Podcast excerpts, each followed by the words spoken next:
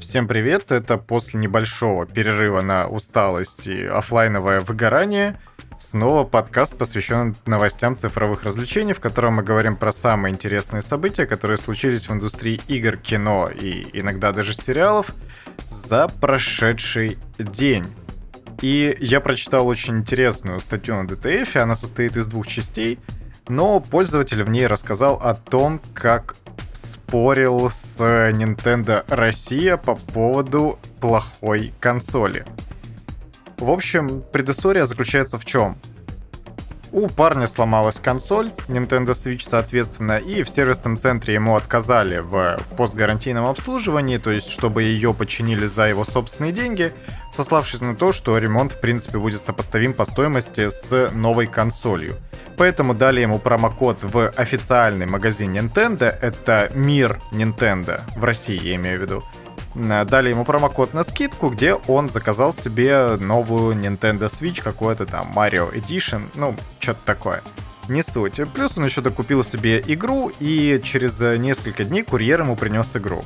Он проверил все на целостность, проверил то, что там консоль в нормальном состоянии, в хорошем, все коробки запечатаны, в общем, все присутствует. Оплатил курьеру за доставку и, собственно, за стоимость товара, и все. Спустя несколько часов, когда у него добрались руки, он э, авторизировался и решил поклеить э, защитное стекло или защитную пленку на девайс, собственно. И тут он заметил, что консоль погнута. То есть я в описании приложу две части этой истории, потому что ее реально почитать полной, с полным развитием достаточно интересно. Я прям с удовольствием потратил на это время, но это прям удивительно было. И он обратился в а, магазин с тем, чтобы ему консоль поменяли. Проблема была в том, что а, даже когда он ее спустя несколько дней отправил за собственный счет, в сервисном центре обнаружили какие-то фантомные сколы на болтах, и история была в том, что его обвинили э, именно покупателя в том, что он скрывал свою консоль спустя час после того, как ее доставили, он все это сделал, и он обратился по, сервисным, э, по номеру сервисного центра его обвинили в том, что он ее вскрывал, и от этого там, короче, пошли какие-то дефекты. Про то, что она изогнута, а там реально несколько градусов отклонения от прямой плоскости, от ровной плоскости, в официальном документе не указали. В итоге, естественно, ему отказали в каком-либо обслуживании, вернув консоль обычной почтовой посылкой. Там еще была интересная история в том, что он не мог ее просто взять и перевести Э, в какой-то конкретный сервисный центр Nintendo или в официальный магазин, ему нужно было именно почтовой доставкой ее доставить в нужный магазин. Я не знаю, почему, с чем это было связано, и посылку доставили из Москвы в Москву да, за один день. Это безумие какое-то. Но Короче, ему сказали, что он сам скрывал свою консоль, и поэтому от этого все проблемы. В каких-либо дополнительных комментариях отказались. Там еще была интересная формулировка, что консоль, проведя дистанционную диагностику, вскрыли. Я не знаю, как можно дистанционно вскрыть консоль, но тем не менее. И оказалось, что там есть такие серьезные внутренние повреждения конце первой своей статьи человек э, говорит о том, что он, если Nintendo Россия никак не урегулирует этот вопрос в ближайшее время, он будет обращаться в суд, потому что это не делать. Типа, они абсолютно наплевали на любые потребительские права и, короче, теперь отнекиваются прям целиком. Причем непонятно, кто вообще в чем виноват. То есть это мир Nintendo, именно магазин, местный официальный магазин Nintendo — косячит, их э, руководители, их э, работники, либо это прям сама Nintendo Россия допустила подобный казус. Ну, короче, чем начинается вторая часть? В Твиттере к нашему герою а в Твиттере, насколько я понимаю, был достаточно жесткий срач по этому поводу, и все обвиняли Nintendo Россия в том, что они делают какое-то безумие, потому что это, ну, очевидно, это бракованная консоль. То есть на фотографиях это прям хорошо заметно, как она изогнута. Я вообще не понимаю, в чем тут может быть вопрос. К нашему герою в Твиттере добавился Яша Хададжи, а это насколько я понимаю, директор Nintendo Россия вообще, в принципе, человек, он довольно специфический, если вы хотя бы немного знаете про историю Nintendo в России и отношения с ее пользователями уже на территориях нашей страны, вы понимаете, что это очень непростой человек. Э, они созвонились, обсудили всю эту историю, и Яша предложил э, нашему герою, мне так нравится словосочетание нашему герою, как будто бы этот человек... Но он, он действительно боролся против э, системы, против э, гиганта, скажем так, IT-отрасли, и победил по итогу. Сори за спойлер. И предложил ему через э, несколько дней прислать э, абсолютно новую консоль, причем старую он предложил оставить герою и выбрать одну игру на выбор из магазина Мир Nintendo, насколько я понимаю. В итоге все закончилось хорошо. А, человек забрал свою консоль, у курьера проверил, все было хорошо, и в итоге выразил благодарность Яше и Nintendo Россия, потому что они помогли разобраться в ситуации. Но это прям, конечно, удар по репутации, потому что Nintendo, в принципе, в России не очень в этом плане любят, потому что, ну, вы помните, да, то, что Nintendo очень любит подавать э, в суд и кидать страйки, ну, подавать в суд в крайнем случае, чаще кидать страйки на каналы, даже на Твиче, которые стримят их игры.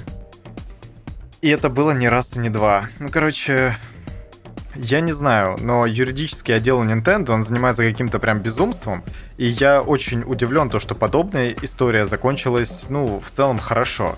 То есть э, герой все-таки через волну бурления, которая поднялась в Твиттере и, насколько я понимаю, на ДТФ, но я не думал, что это было основной все-таки платформой для общения. В этом плане Твиттер намного больше имеет влияние на общество, скажем так. Но история в том, что наконец-то все закончилось хорошо, и герою удалось отстоять свою честь и достоинство, и наконец-то все, можно сказать, закончилась хэппи-эндом. Ну ладно.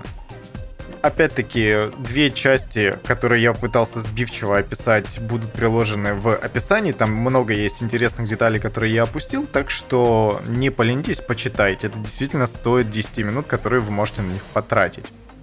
Sony опубликовала патент системы ставок на киберспорт, и вполне возможно, что впоследствии это будет какой-то отдельный сервис, какая-то отдельная платформа, где можно будет ставить на киберспортивные события. Чем она интересна, это тем, что просчетом победы или поражения той или иной команды, или вообще вероятность любого события в игре, а можно будет поставить вообще на все что угодно, насколько я понимаю, прямо в эфире, прямо онлайн, просчитывается машинным интеллектом, то есть э, нейросетями. И это действительно прикольно, потому что сейчас, насколько я понимаю, коэффициент выставляют, ну, люди, эксперты какие-то в собственной области, как мне кажется. То есть как это точно работает, там, конечно, есть какие-то определенные формулы коэффициентов, но то, что этим всем занимаются люди, по-моему, ну, так это и работает. Ну и вообще основная новость здесь в том, что Sony пытается продвигать какой-то инновационный сервис по беттингу, и то, что как бы этим всем будет заниматься непосредственно нейросеть и ставить можно будет в прямом эфире. Ну, короче, это интересно, но как далеко пойдет Sony в этом плане, я не знаю, потому что все-таки ставочный бизнес сейчас прям на подъеме, и вам не нужно об этом напоминать лишний раз, потому что где только нет рекламы ставочных контор. Я, в свою очередь, э, призываю никого никогда ни на что не ставить, особенно если вы, типа, рассчитываете выиграть на этом какие-то деньги. То есть я это воспринимаю, знаете, как казино. То есть никто не идет из адекватных людей в казино, чтобы что-то выиграть. Туда идут просто хорошо провести время. И с беттингом это работает точно так же. Никогда не ставьте последние деньги в расчете что-то выиграть. Потому что по итогу казино всегда остается в выигрыше, а это, тем не менее, все еще казино. Также EA опубликовала свой новый патент, и, ну вы знаете, если есть более жадная контора, чем EA, то мне она, по крайней мере, неизвестна. И не говорите про Apple, потому что это совершенно другое все-таки. EA запатентовала новую модель боевого пропуска. Это Battle Pass или Season Pass, ну, короче, тут все сложно. Да, но насколько я понимаю, Battle Pass это типа премиум аккаунт для различных мультиплеерных игр, типа там Apex Legends и вот это вот все. Награды в нем теперь можно выбирать, и прогрессия, скажем так, по этому Battle Pass, она нелинейна. То есть игрок изначально выбирает один из трех или там скольких-то путей развития и пытается дойти до самого конца, получая различные награды. Фишка в том, что теперь, по ходу, Battle Pass в играх ATA может быть распилен на несколько частей, и игроку придется для того, чтобы, я не знаю, забрать все награды, придется покупать несколько батл пассов. То есть как эта система работает до конца непонятно, но прикол в том, что даже внутри этого батл пасса награды, которые будет получать игрок, они, ну как бы так сказать, некоторые бесплатные, а за некоторые придется заплатить деньги. То есть вы купили себе батл пасс и вы получаете ништяки за деньги. Ну, короче, это странный подход. И EA пытается монетизировать вообще все, до чего могут добраться. Это очень странный подход, но неудивительный. Все-таки, когда бизнесмены занимаются творчеством и каким-либо ну, арт, э, движением, в котором я все-таки игры тоже отношу, получается вот нечто подобное. То есть игроки это всегда просто кошелек на самом деле. К сожалению. Ну, ладно. Ubisoft анонсировала мобильную игру по Assassin's Creed. Будет она называться Immersive City Tour Assassin's Creed. В нем, в этом приложении мобильном, вам предлагают прогуляться по Парижу и посмотреть все его достопримечательности. Приложение пока что доступно только для Франции, и неизвестно, будет ли оно развиваться в других странах или распространяться, скажем так, на другие страны. Это, в принципе, интересно, потому что я всегда к Assassin's Creed относился как, э, ну, путешествию по городу древности, ну как древности, средневековья и э, эпохи Ренессанса с возможностью посмотреть на различные архитектурные здания, на архитектурные сооружения и на прочие достопримечательности, ну, глазами своего, скажем так, э, протагониста. Это очень прикольный experience, и мне всегда казалось то, что, хотя я не знаю, может быть в какой-то игре это и было, именно из серии Assassin's Creed, возможность посмотреть э, все достопримечательности из города. Ну, короче, это отлично получается у Ubisoft, по крайней мере, раньше, вот до последней трилогии, начиная с Origins. Это была прям очень важная веха, то есть они действительно детализированно воспроизводили свои города, и просто по ним гулять в качестве, ну, туриста, условно говоря, это было достаточно интересно и прикольно. Поэтому то, что они развивают подобные приложения, это тоже очень здорово. И особенно будет прикольно, если оно типа AR. То есть вы как бы гуляете по городу, а он на ходу воспроизводит тот город, который был там в 17 или 18 веке на тех же улочках. Я, конечно, не думаю, что это, по крайней мере, в ближайшее время будет возможно на большой локации, но какой-нибудь там площадь воспроизвести подобным образом было бы очень классно и очень здорово. Все-таки AR-технологии пока что недостаточно развиты, и я надеюсь, что они больше, скажем так, внимания получат от пользователей, от пользователей и от разработчиков, потому что за ними будущее куда больше, чем за VR-технологиями, мне кажется. Twitch ведет региональные цены на подписку до конца 2021 года. Первыми странами, в которых произойдет корректировка, станут Мексика и Турция. В общем, ребята из Твича провели расследование, провели экспертизу, наверное, так будет правильнее сказать, и пришли к тому, что в более развитых странах подписку, которая фиксирована по стоимости за 5 долларов, покупают намного чаще, чем, скажем так, в странах второго и третьего мира. И это связано с тем, что все-таки доллар в этих странах намного выше котируется, чем, допустим, в Северной Америке какой-нибудь. И из-за этого у пользователей меньше возможности покупать подписку. Поэтому переход на региональные цены в местной валюте поможет это, ну, этот разрыв сократить и контент-креаторам все-таки зарабатывать больше. Потому что если, допустим, сейчас из 10 человек один имеет возможность купить подписку за 5 долларов, то, допустим, из тех же 10 человек уже 5 смогут ее купить, ну, если не за 5 долларов, то, по крайней мере, за 170 рублей. И в итоге все останутся в выигрыше более-менее. Я считаю, что региональные цены — это очень правильный подход, и он должен существовать вообще везде. Особенно на играх э, консолей, потому что это просто какое-то безумие. И я очень надеюсь, что у Твича это получится, и впоследствии многие и многие компании, которые предоставляют какие-то онлайн-сервисы, они все-таки будут корректировать свои цены для менее развитых стран, чем э, многие европейские страны, чем Америка, Канада, даже Япония, Израиль. И потому что не все имеют возможность покупать подписки за 5 долларов, а поддержать контент-креаторов хочется все-таки. И поэтому подобное видение это действительно классное решение, которое я всячески поддерживаю. Ну, тут еще нужно понимать, какие все-таки ограничения будут введены. Ну, то есть, нельзя ли будет зайти через VPN а, и купить себе подписку через Мексику там за 80 рублей, условно говоря. Если с этим смогут побороться, то я только всячески поддерживаю подобное решение.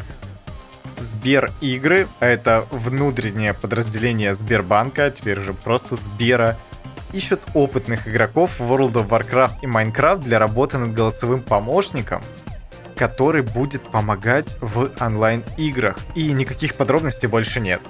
Ну то есть, если это будет голосовой помощник, который будет в реальном времени анализировать ваши действия и давать те или иные подсказки, основанные на опыте действительно опытных классных игроков в конкретную игру, ну, что это, если не читерство в таком случае? Ну, конечно, многим новичкам в каких-то определенных играх это действительно очень поможет. Поэтому, ну, это достаточно интересный подход, но он настолько революционный, что я боюсь, у Сбера ничего в этом плане может не получиться. Ну, то есть, как это будет работать, не совсем понятно. В одной из вакансий требуется звание гладиатора World of Warcraft. И на этом с этой новостью я хочу закончить, потому что, ну, добавить тут просто нечего. Sony Santa Monica нашла анимационного директора для разработки нового проекта. Им оказался Дэвид Гибсон, опытный аниматор с 17-летним стажем в игровой киноиндустрии, и он работал также над Valorant и Overwatch, что просто впечатляет на самом деле. У него тут огромный вообще список его регалий. Он также работал над Evolve, э, уже Overwatch, Valorant упоминал. Но и в киноиндустрии он потрудился над различными анимационными проектами. Это качественный кадр, который будет принимать участие в разработке неанонсированной игры Санта-Моника. Я думаю, ни для кого не секрет, что после Рагнарёка они выпустят что-то не из э, франшизы God of War. Интересно, посмотрим. В базе PlayStation Store появилась новая игра Activision. Пользователи выяснили, что это Diablo 4 и, скорее всего, разработчики готовят альфа-тестирование этой экшен RPG. Ну, посмотрим, что там будет на самом деле впоследствии. Тут есть еще несколько любопытных фактов, но они не настолько интересные, чтобы о них как-то говорить. Тут еще произошло слияние Warner Media и Discovery. Частью новой компании станут Warner Bros. и сервис HBO Max. Но лично мне в этом плане куда более интересно, что случится с игровым подразделением Warner Bros., куда входят действительно очень классные студии. Там Monolith, Avalanche, NetherRealm, Rocksteady. И они разрабатывают игры уже достаточно давно. Ну, то есть а, Gotham Knights, Suicide Squad и Hogwarts Legacy, который мне лично интересен больше всего. Их же уже какое-то время разрабатывают, и, например, Hogwarts Legacy, там даже трейлер какой-то был или тизер, я уже не помню. По-моему, анонсирующий трейлер был все-таки. И что случится с этими франшизами, с студиями, которые сейчас и разрабатывают игры, пока что непонятно. Я думаю, что мы действительно увидим какие-то более подробные новости про э, как студии, которые теперь непонятно кому принадлежат, так и про игровые патенты. Я, например, напоминаю, что система Nemesis это то, как развивались ваши противники в... Боже, как они назывались?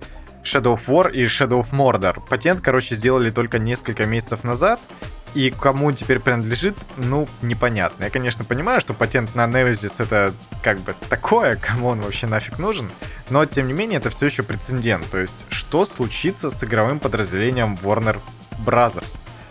Посмотрим. Мне интересно, конечно, как будет развиваться судьба франшиз. Многие говорят, по крайней мере, ну не то чтобы многие, но существует мнение, что, скорее всего, определенную часть э, студий будут продавать другим издателям. Я напоминаю, что несколько месяцев назад говорили о том, что все игровое подразделение может быть продано за то ли 1 миллиард, то ли за полтора миллиарда долларов. Но тогда Warner Bros. на отрез отказались вести какие-либо переговоры. Видно, что у них были другие заботы, как мы видим по этому слиянию. Ну, что ж, на этом у меня все. Я напоминаю, что вы можете подписаться на одноименную группу ВКонтакте, поставить лайк в Яндекс Музыке, а также написать свой комментарий по поводу качества звука, например, потому что мне это наиболее интересно в Apple подкастах и поставить оценку подкасту вообще в принципе, потому что так его, может быть, найдет больше, чем 10 человек, которые сейчас его слушают. Ну, по крайней мере, слушали неделю назад, окей? Что ж, э, всех люблю. Увидимся, а точнее услышимся завтра. Пока, пока.